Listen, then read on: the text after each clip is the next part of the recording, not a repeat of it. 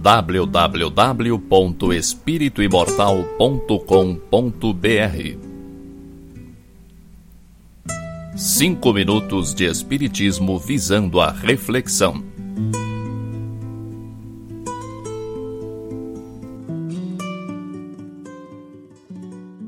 Seja sincero. Você acredita que tudo vai dar certo para você?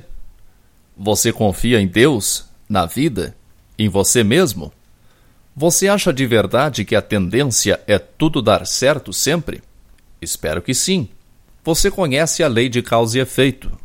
Você sabe que tudo que você plantou no passado, você está colhendo agora. E o que você plantar agora, vai colher no futuro. Isso é inquestionável. A lei de causa e efeito é lei de Deus, é parte da justiça de Deus. Aliás, o que conhecemos de Deus são suas leis, justas e imutáveis. Por conhecer a lei de causa e efeito, algumas pessoas pensam que seu destino está praticamente traçado. Não é nada disso. Acreditar que o destino esteja escrito é determinismo.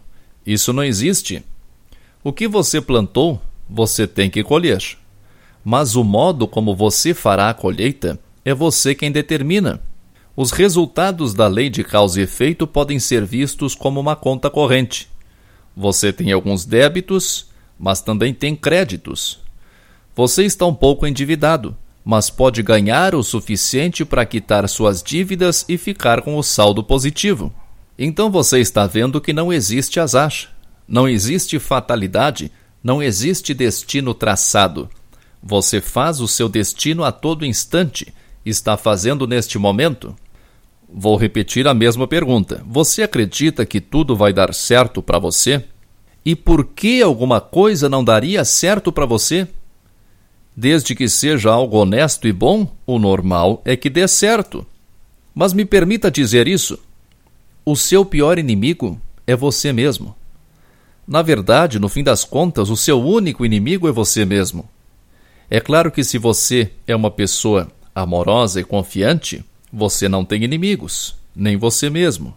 Mas o que eu quero dizer com isso é que somos nós que nos boicotamos, somos nós que jogamos contra, somos nós que enchemos nossa mente com pensamentos negativos e inseguros. É só isso o que pode atrapalhar tudo o que fazemos. O pensamento é criador. O que você pensa com força acontece. As primeiras máquinas fotográficas, lá em meados do século XIX, precisavam ficar focadas alguns instantes para captar a imagem. Tudo tinha que ficar imóvel, senão saía borrado. A sua mente também é assim. O pensamento que fica imóvel em sua mente é o que predomina. O pensamento que predomina em sua mente, o pensamento que forma um padrão, é o que determina o que será atraído para você.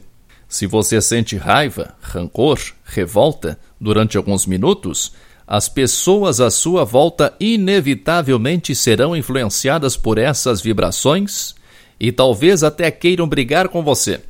Se você sente amor, alegria, confiança e otimismo, as pessoas à sua volta certamente serão influenciadas por essas vibrações e irão sorrir talvez tentar se aproximar e conversar com você. É você quem determina o que acontece em sua vida. Você acha que seria possível que você nascesse destinado a sofrer? Destinado a ver tudo na sua vida dar errado? Isso é ridículo. Essa crença na desgraça era tolerável tempos atrás, quando não tínhamos tanto acesso à informação e ao conhecimento os deturpadores do cristianismo nos deixaram acreditar em azar, em fatalidade. Isso servia aos seus interesses. Dessa forma, dominaram a maior parte da população por séculos e séculos. Mas hoje é um primarismo imperdoável acreditar que as coisas estão fadadas ao fracasso. Você nasceu para realizar, você nasceu para criar, você nasceu para ser feliz e inteligente. A vontade de Deus é que sejamos todos felizes. O destino do espírito imortal é a felicidade. Todos caminham para isso. O tempo que essa caminhada vai demorar depende de cada um de nós. Você decide por você. Você escolhe o que você quer sentir, pensar, falar e fazer na sua vida. Força e paz para você.